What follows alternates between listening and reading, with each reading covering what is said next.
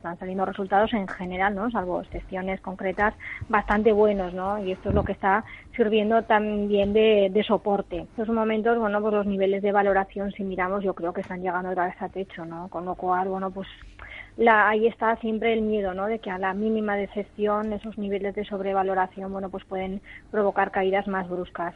Importante también bancos centrales, ¿no?